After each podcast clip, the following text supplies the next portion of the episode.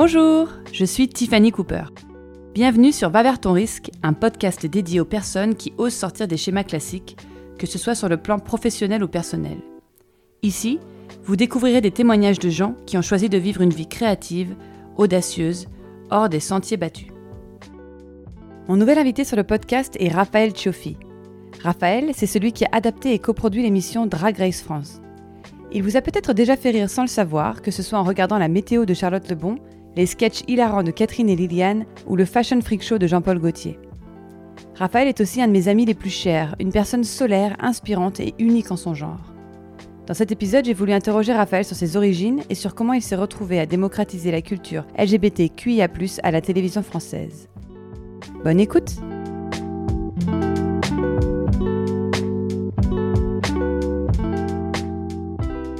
Bonjour Raphaël Bonjour Tiffany Est-ce que tu pourrais d'abord, s'il te plaît, te présenter en quelques mots pour celles et ceux qui ne te connaîtraient éventuellement pas encore? Alors, je m'appelle Raphaël Chauffi, je suis euh, bordelais d'origine italienne. Je suis auteur et aujourd'hui coproducteur en ce moment d'une émission qui s'appelle Drag Race France. Mhm. Et euh, sinon, principalement auteur, euh, j'ai écrit beaucoup pour euh, Canal, notamment pour Catherine et Liliane pendant plusieurs années. Et j'ai beaucoup travaillé aussi avec Jean-Paul Gaultier, avec qui j'ai fait un spectacle qui s'appelle le Fashion Freak Show. Donc voilà. Qui tourne encore Qui tourne encore là en juin, c'était le Japon. Oui, t'étais au Japon il y a pas longtemps. Ouais, folie totale. Alors pour la petite histoire, nous on s'est rencontrés par euh, un ami commun à qui tu racontais que tu avais pendant le confinement écrit un petit livre euh, pour enfants avec ton compagnon. Oui, qui Et, n'est euh, jamais sorti. Faut qui n'est le jamais sorti. Voilà. Et du coup, il a proposé qu'on se rencontre et on s'est rencontrés et ça a été un peu un coup de foudre amical. Et, euh, et donc Un petit maintenant, peu. un petit peu, ah énormément. peu. Un petit peu, un petit peu, ok. ça fait quoi? Ça fait deux ans? Plus, non? Ça fait. euh, Ah ouais, non, 2-3 Ça fait ans. deux, deux, trois ans, voilà. Donc merci à cette personne qui nous a présenté. Alors moi, ce qui m'intéresse, je te trouve en dehors de tout ça très très intéressant. Mais si je t'invite aujourd'hui au micro du podcast, Moi aussi. Euh, c'est parce que je veux parler du fait que, donc avec Drag Race France, que tu as lancé, euh, enfin pas tout seul, mais tu as initié en tout cas il y a un an, tu as voulu démocratiser la culture LGBT en France en adaptant l'émission de télé-réalité américaine Drag Race donc en France. Mhm. Euh, là, la saison 2 sort bientôt, dans quelques Cette jours. semaine, là. voilà, c'est ça, au moment où vous nous écoutez. Et c'est de ça dont j'avais envie de parler avec toi. Mhm. Et du coup, j'aimerais bien, si tu veux bien, avant tout, et pour mettre un peu de contexte, que tu nous parles un peu de ton enfance, de l'environnement. Ah oui, ah ouais, Ah la on genèse parle de la genèse de la genèse. Quoi. oui, oui. Comment on est euh, un petit bordelais et Ouais. euh, on devient euh, le mec qui réalise Drag Race France, quoi. Ah, ouais, grosse ellipse là quand même. mais euh, mais euh, ah ok d'accord, on y va, on y va quoi. Ok. Euh, dans quel contexte euh, Bah j'ai grandi dans dans une famille nombreuse italienne dans les années 80 euh, à Bordeaux, euh, dans la pizzeria familiale. Donc c'était euh, euh, beaucoup de vie, beaucoup de joie, pas mal de contraintes aussi. Euh, des parents euh, italiens donc avec toutes les euh, qualités et certains défauts qui vont avec, avec les qualités qui sont euh, à nouveau là cette euh, notion quand même de vie où chaque moment est un peu euh, peut être potentiellement une, petite fête que, que j'ai gardée, qui a un petit grain de folie familiale. Quelques contraintes euh, parce que ben, quand on est un, un jeune enfant qui pressent qu'il va être gay euh, dans une famille euh, qui n'a pas du tout été élevée dans ces choses-là, euh, ça crée pas toujours un terrain de bien-être quoi. J'ai pas grandi en fait, si on doit parler juste de ce sujet-là, j'ai grandi très heureux avec mes, mes, mes sœurs et mes amis, j'ai toujours été hyper bien entouré, j'ai eu beaucoup de chance, mais par rapport à ce sujet-là en particulier, c'est vrai que c'est quelque chose que j'ai vécu très seul et assez mal. Mhm. Euh, c'était pas un truc euh, dans lequel je me projetais. Pour moi, c'était pour les autres. C'était euh, pour moi, c'était impossible que je vive un jour épanoui en tant que personne gay. Euh, C'était, enfin, c'était inimaginable. Je me disais même pas ça va être dur puis ça va être bien. C'est que vraiment, c'était inimaginable. C'était pour les autres. C'était moi, soit je le dirais jamais. Soit je le dirais et ça serait la fin de tout. Euh, c'était une espèce d'apocalypse, à peu près comme dans les films hollywoodiens. Donc c'était assez, euh, assez dur. Puis tu grandis, puis tu fais tes expériences. Et en vrai, euh, il y a une phrase que, que j'ai tendance à dire, alors toute proportion gardée, je veux pas donner de faux espoirs parfois, mais c'est vrai que globalement, quand même, je pense que s'il y a quelque chose qu'on doit dire aux jeunes personnes LGBT qui sont un peu dans ce mood-là, ou en tout cas qui n'ont pas, pas forcément d'espoir ou de visibilité sur comment ils vont pouvoir vivre adultes ou pas vivre, justement, Mhm. euh, je pense que c'est bien de leur rappeler que, grosso modo, ça va bien aller et ça va être assez charmé, en vrai. Tout va bien se passer. Et... C'est vrai que euh, ce qui est génial, c'est qu'avec nos parents, et je parle pas, euh, je parle en général, vraiment attention, c'est sur la life. non, non, mais ce qui est assez génial quand même dans la notion de parents et d'enfants, c'est que les qualités de nos parents peuvent être nos qualités. Et les défauts de nos parents peuvent être nos qualités. C'est-à-dire que si mon père avait été un méga activiste LGBT, j'aurais sûrement été méga activiste LGBT. Et le fait de pas avoir du tout été euh, euh, plutôt gay-friendly quand j'étais petit m'a rendu activiste LGBT. Donc Mm. euh, au final, euh, bon, mais c'est le même point d'arrivée, quoi. Donc Ouais. c'est pour ça que c'est vrai que quand j'ai annoncé Drag Race, je l'ai remercié de m'avoir un peu fait chier sur ces sujets-là parce que sa fermeture d'esprit à ce moment-là, qui a changé quand même depuis, hein, mais sa fermeture d'esprit a créé mon ouverture d'esprit. Donc Oui, il y a effectivement pas mal de gens qui se construisent dans l'adversité Ouais. ou qui se qui s'épanouissent dans l'adversité. bah beaucoup euh, de drag queen quoi mais Ouais. c'est vrai que, que je dis en rigolant à mes potes mais mais c'est assez vrai c'est vrai que bah toi d'ailleurs hein, je vais te redire quelque chose que je t'ai déjà dit mais c'est vrai que j'ai tendance à dire euh, qu'il y a 10 ans avec mes parents on s'engueulait parce que j'étais gay parce que c'était un choc et c'était pas prévu puis je suis le seul garçon tout ça enfin bon, bref le mauvais conte de fées quoi mais euh, mais il y a 10 ans on s'engueulait pour ça et aujourd'hui on s'engueule parce que leur drag queen préférée est partie de l'émission donc c'est plutôt et c'est- pas que mon histoire c'est des histoires qu'on entend tous les jours par le public de Drag Race quoi Hmm. Du coup, coucou les parents même, si vous nous écoutez, du coup, et c'est une question un peu personnelle et sans toi libre de, de répondre ou de pas répondre, mais comment tu as fait ton coming out Mhm. euh, et comment ça a été reçu par ton entourage, tes amis, ta famille? Bah, À quel âge, euh, notamment? Assez dramatique, hein, pour être Ah honnête. ouais, c'était pas waouh. rigolo, quoi. Vraiment, Je, c'était je pas sais drôle. même plus, je crois que tu as dû me raconter, mais on s'est dit, on Ouais, dit tellement je- de je- choses, C'est vrai que j'en parle de façon un peu. euh, je- je- J'ai aucun problème à en parler, mais, euh, mais c'est vrai que je l'ai fait tard. hein, je l'ai fait à 25 ans. Même moi, j'ai 25 commencé ans. ma vie assez tard. Hmm. Mais, euh, mais je suis venu à m'installer à Paris. Et c'est vrai que euh, j'ai commencé à, à vivre ma vie un peu à Paris. Mais après, quand j'allais à, à Bordeaux, c'est pas que je voulais pas leur dire, je voulais leur dire. Mais c'était jamais le moment, quoi. Parce que tu descends, c'est pour Noël, euh, c'est pour la Hmm. fête des mères, c'est pour un anniversaire. Bah ouais. clairement quoi, tu te dis bon ben euh, Joyeux Noël, je suis gay bah voilà, tu vois, joyeux Noël. Et surtout, j'ai découvert des nouvelles choses parce qu'il y a quand même des belles choses qui se passent. Quand on a peur, on prévoit, on anticipe que le pire, mais il y a aussi des belles choses. C'est vrai que j'ai été amoureux et du coup, euh, mon envie de le dire venait d'un sentiment super positif parce qu'on a envie de vivre. C'est vrai que quand ils se disent, quand ils te disent alors, euh, et toi, t'as quelqu'un et tout, Oh, putain, mais quand t'es amoureux, t'as envie de dire oui quoi. Hmm. Et, et là, tu dis ah oui non merde, c'est vrai qu'il y a une info qui est assez importante. Ah oui, qu'il faut ça. quand même dire avant, ouais. Et du coup, euh, j'ai choisi Pâques. Voilà parce que je- Pâques Bon, Incroyable bah, Pâques, comme je me suis dit, bon, on s'en fout, quoi. Qu'on vois. s'en fout, les œufs au chocolat, on peut pas Non, mais- ruiner les œufs au chocolat. Bah, c'est dra- Puis au moins, ça console, tu vois. le chocolat. Non, mais je me suis dit, c'est pas dramatique. Ouais. Tu vois, je vais un Noël. euh, Tu vois, t'as des films où les personnages, ils font Ah, T'as gâché Noël Non mais Noël c'est lourd, je T'as pas de film où les gens disent T'as gâché Pâques. Ouais, c'est clair, c'est tout à fait vrai. On s'en fout. Avec euh, tous mes respects pour Pâques. Et donc t'as fait ton coming out pendant la Et chasse puis aux surtout, je venais de me séparer. J'étais alors vraiment, en plus, j'étais Ah. beaucoup plus jeune. Donc, du coup, c'était absolument dramatique. Et la Mm. fin du monde, cette Comme les rupture. premières relations. Et ils me voyaient super triste et euh, ils m'ont dit mais euh, qu'est-ce qu'il y a? Parce que je suis pas souvent triste comme ça quand même. Et du coup je leur ai dit et c'était euh, le début d'une période euh, pas drôle quoi. Franchement Mm. non c'était très compliqué, c'était très euh, violent. Mais c'est très bizarre parce que j'ai toujours été hyper confiant et je pense que j'ai la même chose et ça m'a aidé même dans ma vie pro et notamment pour Drag Race, c'est que je me suis toujours dit mais attends moi j'ai mis 20 ans à, à m'accepter même si je pense que c'est désuet que ça devrait jamais être comme ça tu vois mais j'ai mis 20 ans, je vais pas leur demander de mettre une semaine tu vois. Mais j'ai toujours été confiant, j'ai essayé de minimiser les dégâts entre nous parce que j'ai toujours su qu'à pas court terme du tout, mais à moyen terme ou long terme, ça allait aller entre nous. Donc j'ai jamais perdu ça de vue et je me suis toujours dit on va faire en sorte de s'abîmer le moins possible pendant cette période de court terme difficile. Donc j'ai souvent pris mes distances.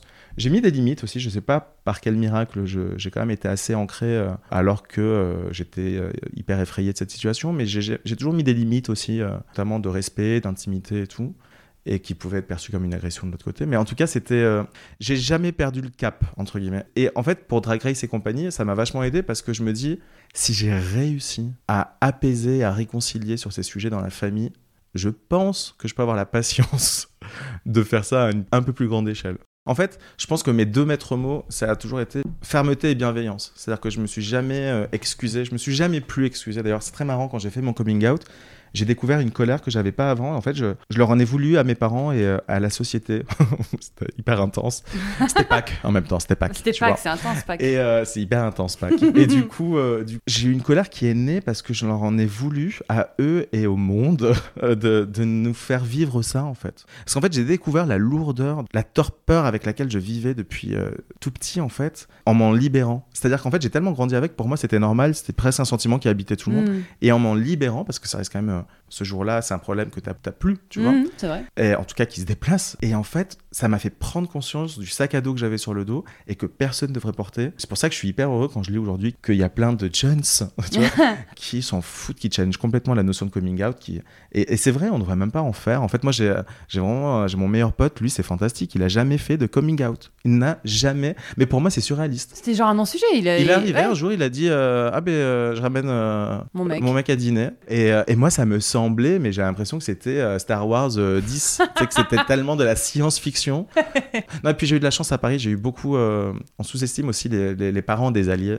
J'ai eu beaucoup de, de parents euh, qui, euh, pas qui sont substitués, mais qui ont redoublé d'amour, tu vois. Et donc, je pense que c'est important aussi euh, pour les parents alliés qui nous écoutent euh, d'être vigilants aussi sur les histoires, peut-être des, euh, des amis, de l'entourage de, des enfants et des ados.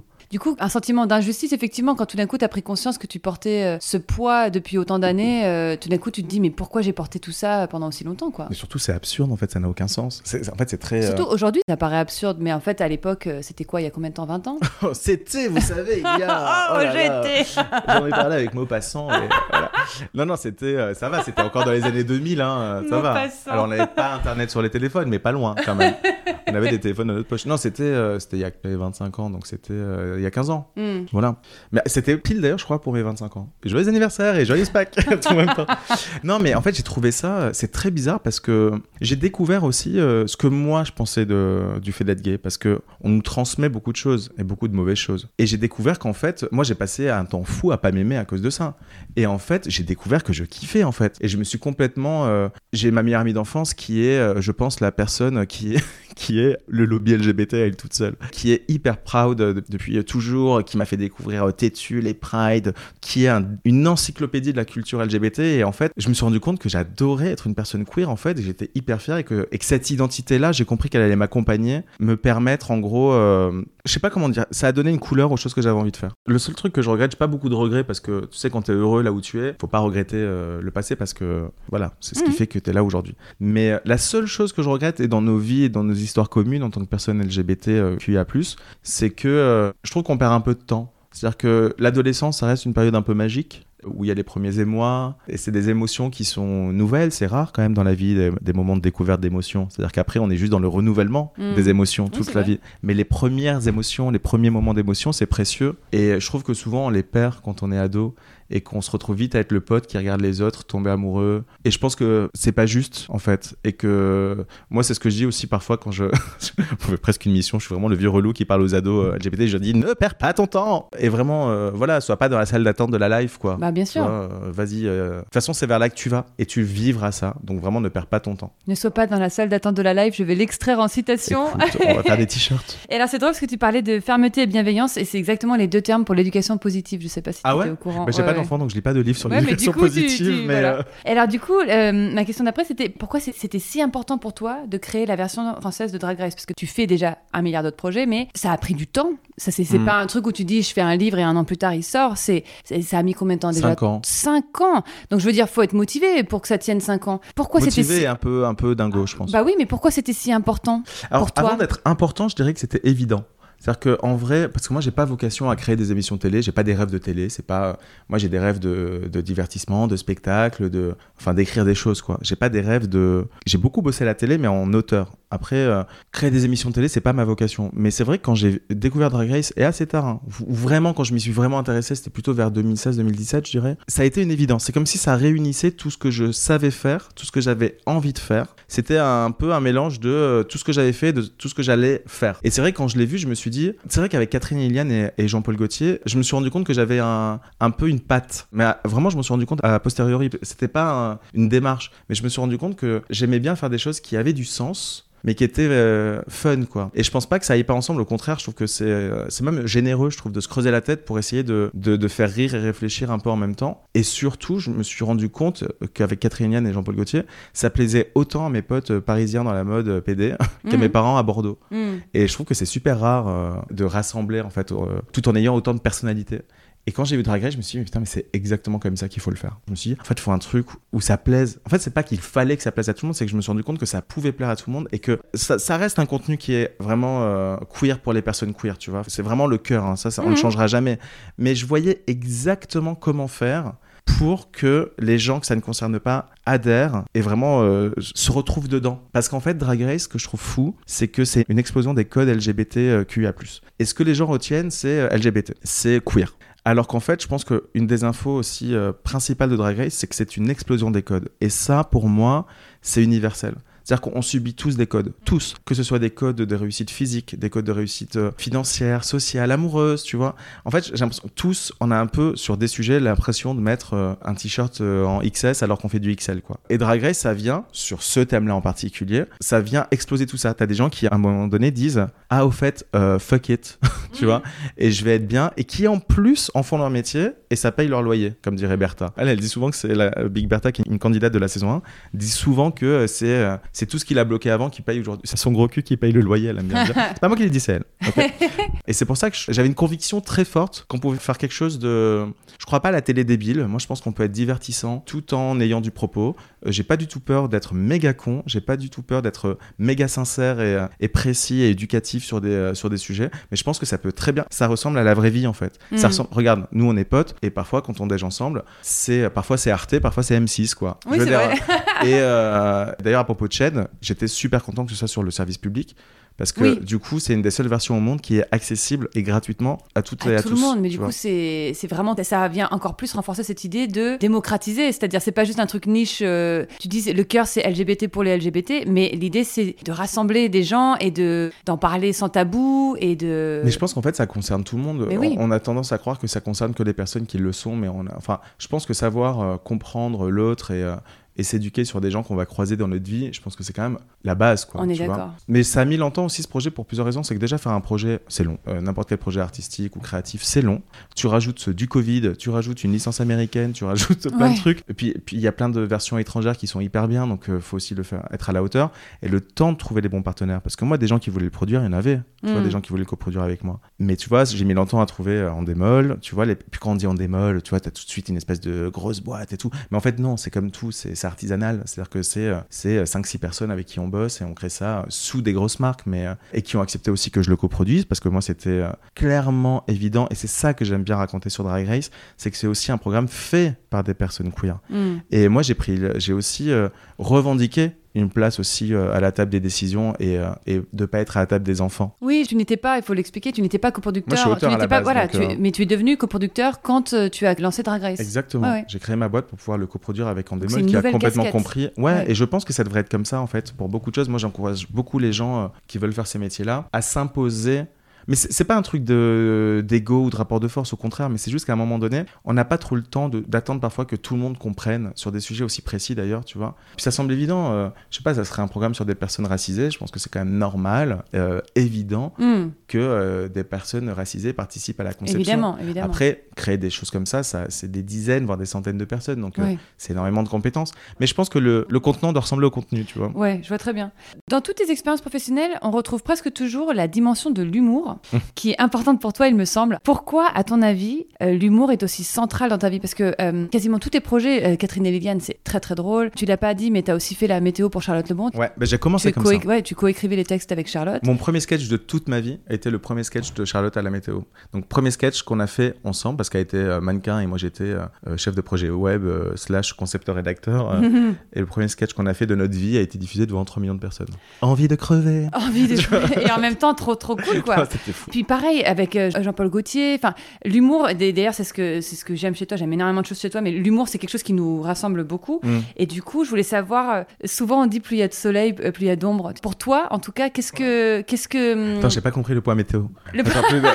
non, mais souvent on dit que plus les gens sont rayonnants, plus en fait ça cache une, part sombre. Tu vois ce que je veux dire? T'es pas d'accord avec ça? Ah, en fait, c'est très bizarre parce que bizarrement, je me suis toujours senti quand même assez solaire. Mais quand je dis solaire, attention, je parle pas de que je pense que les autres me voient comme ça, mais moi je mm. me suis toujours ressenti, même quand j'étais seul dans ma chambre, j'ai toujours eu une espèce de d'optimisme et de d'émerveillement et d'envie de. En fait, je pense que notre seule mission sur Terre, je vais partir assez loin, euh, dans tous nos rapports, qu'ils soient pro ou perso, c'est d'avoir un impact positif, tu mm. vois, sur euh, la vie de l'autre, dans le couple, dans l'amitié et tout. alors, euh, j'imagine que j'ai deux trois ex ou, collègues que j'ai saoulés qui doivent se dire, ouais, c'est ça, ouais. I don't think so. mais c'est l'intention de base, tu vois. Non, mais ce que ce que je veux juste dire, c'est que l'humour, ça a toujours été une arme pour moi. Mm. Et, euh, et c'est, je veux dire, le truc que, euh, qui a été le plus répété au monde, je pense, sur l'humour, et d'ailleurs que les queens disent beaucoup également. Mais, mais c'est vrai que euh, j'ai grandi. je pense que le fait d'avoir grandi dans la pizzeria de mes parents m'a vraiment changé et formé sur ça. C'est-à-dire que moi, j'étais assez timide, en vrai. Je pense que ça étonne mal pas mal de gens. t'imaginer, Ouais, ouais, ça étonne ouais. pas mal de gens de mon entourage. Mais en vrai, j'étais assez timide. Et le jour où mes parents m'ont dit Tu vas aller en salle maintenant, tu vas faire le service. Si l'URSSAF écoute, évidemment, ça n'est jamais arrivé. Voilà. Pas du tout, en fait. J'étais juste invité à dîner. Mais debout, avec un plateau.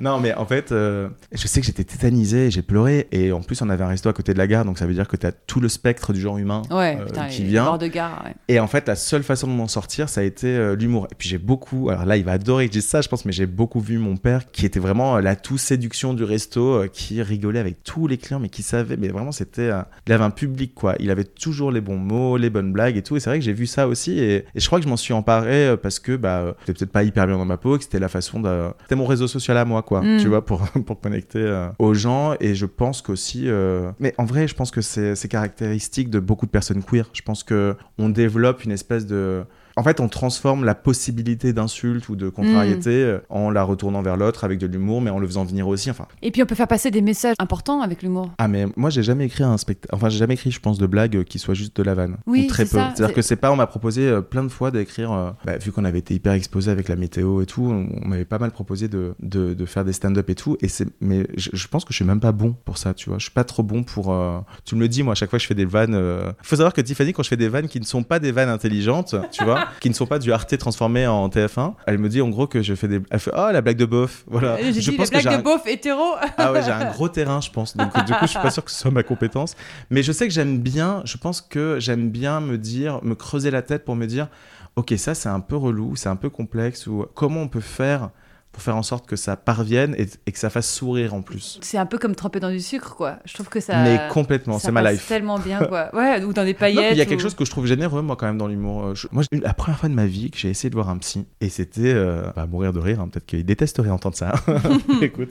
Mais c'était trop bizarre parce que je lui raconte plein de trucs un peu dramatiques de l'enfance, mais comme tout le monde, je veux dire, j'ai pas inventé euh, les expériences euh, un peu euh, négatives, quoi. Mm. Et je lui racontais toujours ça de façon assez drôle, quoi. Et il m'a dit, en gros, mais il était mais catastrophé. Il m'a dit mais mais ça va pas du tout. euh, vous racontez des choses horribles mais en rigolant. euh, vous êtes dans le déni et tout. Et je lui ai dit mais je fais en fait alors, vraiment pas du tout. Peut-être qu'au contraire. euh, Je sublime. en fait, euh, ce que je veux dire, c'est que moi, je sais qu'il y a des choses qui sont pas rigolotes, mais j'ai pas besoin, quand je vous le raconte, d'être aussi premier degré. J'ai pas besoin de. Par exemple, si je te dis que j'aime pas les tomates, j'ai pas besoin de te mimer. la- J'adore les tomates, mais j'ai pas besoin de te mimer No mon dégoût. Tu vois ce que je veux dire? ouais. J'ai pas besoin. On n'a pas besoin d'être aussi premier degré. Et pour autant, peut-être que c'est aussi une façon de se permettre de raconter des choses aussi.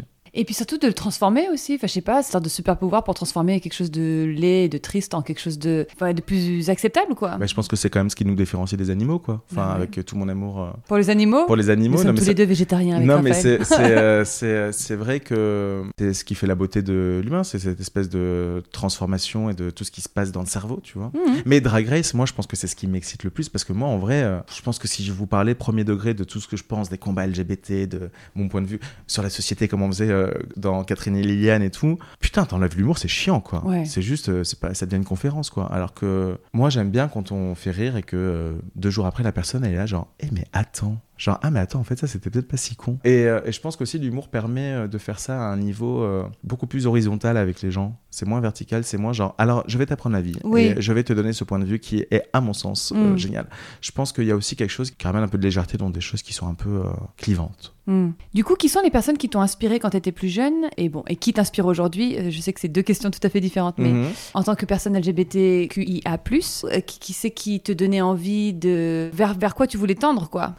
Mon Dieu, mais je- je, Il y a une liste. Non, il n'y a pas une liste, mais il y a vraiment une personne qui me vient en tête directement. Et je suis désolé, mais c'est tellement cliché. Mais non, je suis même pas désolé en fait, parce qu'elle aurait pas dit ça. Mais vraiment, euh, je pense que l'impact de Madonna Ah. Sur moi, enfant, est assez monumental. Mais vraiment, hein, c'est, je pense que je me suis vraiment, je n'étais pas bilingue, hein, mais je me suis vraiment saisi de, ça m'a vraiment parlé quoi. Je sais pas comment dire, ça m'a, euh, je pense que ces chansons, cette façon de d'être libre, de célébrer la différence, ce que Gaga d'ailleurs a été pour des ados dans les années 2010, tu vois. Mais euh, cette façon de pas s'excuser, d'avoir une vraie euh, capacité au changement, parce que quand on grandit, on nous dit vraiment, on nous parle de notre femme, de notre boulot. Il y a un truc qui est très au, au singulier, quoi. Alors que moi, je sais que j'avais envie de plein de choses différentes, Mm. et j'avais l'impression de voir quelqu'un qui se permettait de euh, d'explorer mais toutes les versions d'elle. Et je sais que c'est quelque chose qui me parlait et qui m'excitait. Bon, en plus d'être de la très bonne musique, et ce ne sera pas un débat. Voilà. Mais euh, mais il y a vraiment quelque chose qui m'a euh, qui m'a parlé. Je sais pas comment dire. Genre, prends pas non pour une réponse, exprime-toi, choisis ta vie, t'es libre. Enfin, vraiment, ça m'a vraiment parlé, quoi. Et cette idée de se réinventer aussi. Ouais, donc ouais, Madonna, et je pense vraiment quand même mes parents quand j'étais petit, parce que euh, ils avaient une folie, je crois que qui me fascinait, qui parfois me était challengeante. Mais quand je dis une folie, c'est que voilà, c'était une autre vie. J'avais une autre vie que les autres, quoi. J'avais des parents qui avaient un resto. euh, on n'allait pas à l'école le mardi parce que c'était le jour où ils fermaient et, et nous on allait à la plage. Incroyable. Vous alliez pas à l'école tous les euh, mardis? Non, mais à partir, de- enfin pas tous les mardis, mais à partir du printemps, ouais. mais c'était ok, tu vois. C'était, euh, c'était ok. Je savais pas ça, c'est marrant. Mais parce que bah, sinon on les voyait pas en fait, nos parents. Ah. Donc, euh, et euh, je pense que ce petit grain de folie là, je l'ai gardé adulte, de me dire euh, en fait ça va. Et le mardi, je crois, il est toujours mon jour préféré aujourd'hui, Ah, c'est drôle. bizarrement. Et pardon, dans les modèles, il y avait donc ma meilleure amie d'enfance aussi, euh, Sarah, donc qui était euh, pour moi, ça mélange de Harvey Milk et de Erin m- et de Kylie Minogue. Tout ça, j'adore le mix. et vraiment, elle m'a, j'ai vécu en fait au musée du queer en fait toute ma vie avec elle et, et je lui dis souvent comme ça, mais à chaque fois parce qu'elle est hyper excitée maintenant, je pense de, de, de ce que je fais parce que Bah je oui. pense qu'elle aurait aimé quand elle était ado. Et je lui dis comme ça, mais je lui dis mais tu sais vraiment, j'espère que tu sais que t'es dans mon encre, t'es vraiment dans mon encre, c'est-à-dire que tout ce que j'écris, il y a de toi dedans. Voilà. Et mes sœurs aussi. Voilà. Tout le Qui monde devait fait. être là, genre. toute ah, bah ça y est, enfin, si elle nous écoute. Toute personne que j'ai croisée entre mes 0 et 20 ans a été une source d'inspiration, tu vois. Alors, juste pour la petite anecdote, tu as rencontré Madonna après. Ouais. Bon, ça, par contre, on va faire un autre épisode sur la rencontre avec euh, Madonna. Mais en tout cas, un jour, il a rencontré son idole en vrai. Ouais. Tu veux nous raconter en deux, trois phrases? Tu vas y arriver Mais ou pas? que- Tu mais- vas y arriver ou Mais pas? même en une phrase. Non, mais c'est quand même fou parce que. Mais Jean-Paul aussi, c'est c'est quand même. euh, Jean-Paul Gaultier. Jean-Paul Gaultier, en fait, on se comprend. Ouais, pardon. JP. Jipou. Non, non, mais c'est vrai que Jean-Paul, c'est une des rencontres. Enfin, j'ai eu la chance d'avoir des personnes, euh, que ce soit Charlotte Lebon, Catherine Yann, que ce soit euh, Jean-Paul Gaultier. Aujourd'hui, Nicky Doll, que je mets dans cette liste parce que pour moi, c'est une âme sœur euh, perso et pro. Mais. euh, Et mon amoureux aussi, d'ailleurs. Mais euh, pardon, Jean-Paul Gaultier, c'était une idole quoi d'enfance. C'est tout ce que j'aime de pop culture de, de... je pense que c'est d'ailleurs je parlais des mois avant je pense que son affiche du parfum le mal euh, que ma sœur avait dans sa chambre bah c'était vraiment parmi mes premiers émois. Bon bref tout ça pour dire que Jean-Paul la première fois que je l'ai vu de ma vie c'est quand j'ai vu Madonna euh, au Drown World Tour en 2001 il était dans les gradins. Et d'ailleurs j'ai une photo euh, euh, comment on dit d'un appareil photo jetable noir parce qu'il n'y avait pas de lumière du coup mais je sais que j'ai pris Jean-Paul photo en... Jean-Paul Jean-Paul. Jean-Paul Gaultier Jean-Paul photo. Jean-Paul Gaultier en photo de loin mais cut 15 ans après, je me retrouve avec Jean-Paul Gaultier euh, à son show euh, à Paris au Folie Bergère avec Madonna à côté de nous qui regarde euh, un show que j'ai écrit avec Jean-Paul Gaultier. Elle était à côté, je genre. Hein? Mais c'est ça, c'est ça qui m'intéresse dans ton profil, c'est que tu vois, tu, tu dis, je, je m'assumais pas trop, nanana, et puis un jour j'ai ouvert cette porte, ça a été très dur, mais je veux dire, après, euh, le poster sur le mur, la musique que t'écoutais, c'est des gens que tu côtoies aujourd'hui et avec qui tu travailles. Tu sais, c'est Chris, euh, Christian de Queens, qui a dit ça un jour en interview. J'ai trouvé ça super beau parce que du coup, lui, il rencontre bah, toutes les idoles, tu vois, d'enfance. Et un jour, il m'a dit, euh, en fait, j'ai l'impression que les posters prennent vie. Et c'est vraiment ça. Mais je voudrais juste dire un truc quand même sur les personnes queer parce que il y a un truc qui m'a toujours un petit peu questionné. C'est vrai qu'on a tendance à se dire Oh, les personnes queer, elles sont plus libres, elles sont plus créatives. On fait des métiers dans la mode, dans la musique et tout. Mais je pense pas que ce soit euh, spécifique. Je pense pas qu'il y a un gène de la créativité chez nous.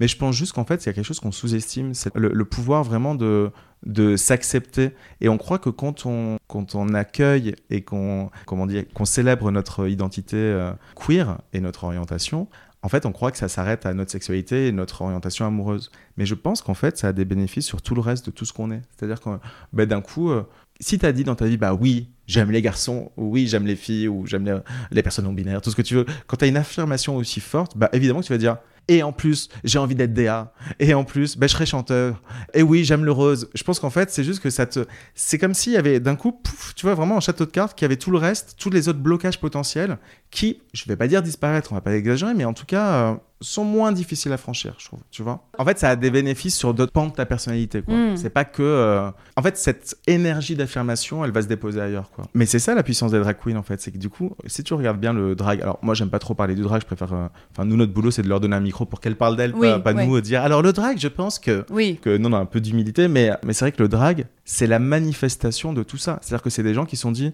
mais je vais tout être. Je vais être une superstar, je vais chanter, je vais danser, je vais jouer la comédie, pardon, je vais être mannequin dans mes propres tenues, tu vois. En fait, c'est une façon de tout explorer, c'est vraiment un kaléidoscope, hyper dur à dire ce mot dans une phrase. c'est vraiment un kaléidoscope deuxième. tout le champ des possibles de soi, tu vois. Et, c'est pour ça que j'adore l'art du drag parce que ça te montre en une image, en une performance, que bah vas-y en fait euh, célèbre-toi tu peux être qui tu veux. pro tu peux être qui tu veux à la ville à la scène et à nouveau voilà ça peut payer ton loyer et tu peux être une superstar pour ça tu vois hmm. euh, qu'est-ce que tu conseillerais à quelqu'un qui veut se lancer dans une aventure professionnelle similaire à celle que tu as vécue?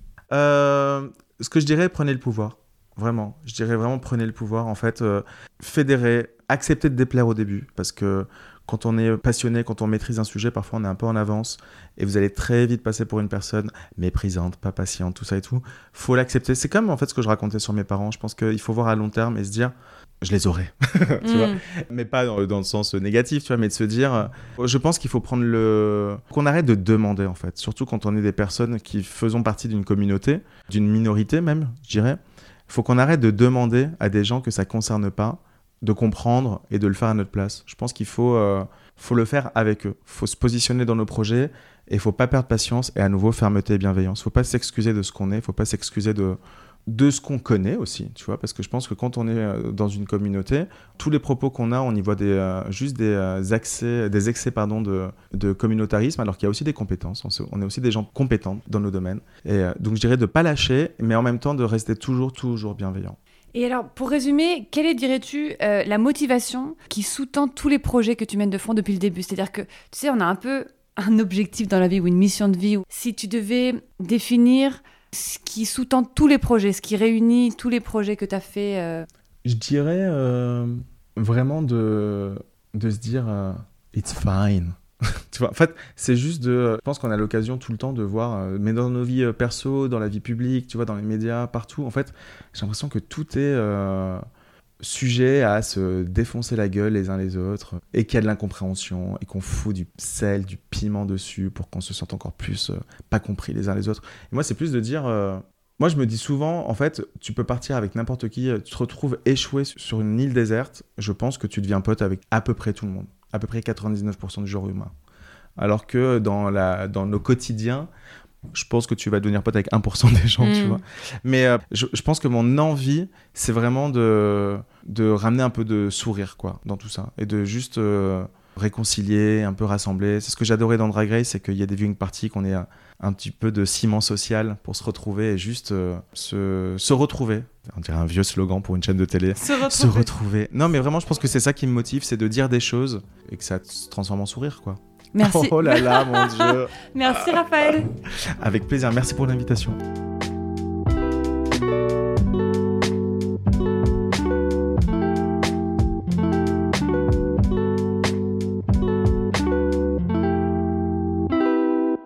Et voilà, j'espère que cet épisode vous a plu. Si vous souhaitez suivre le travail de Raphaël, je vous invite à le suivre sur Instagram, at Ne ratez pas la première de la saison 2 de Drag Race France ça commence le 30 juin dès 18h sur la plateforme France TV et à partir de 22h55 sur France 2. Nous, on se retrouve à la rentrée pour un nouvel épisode. D'ici là, je vous souhaite à toutes et à tous un bel été.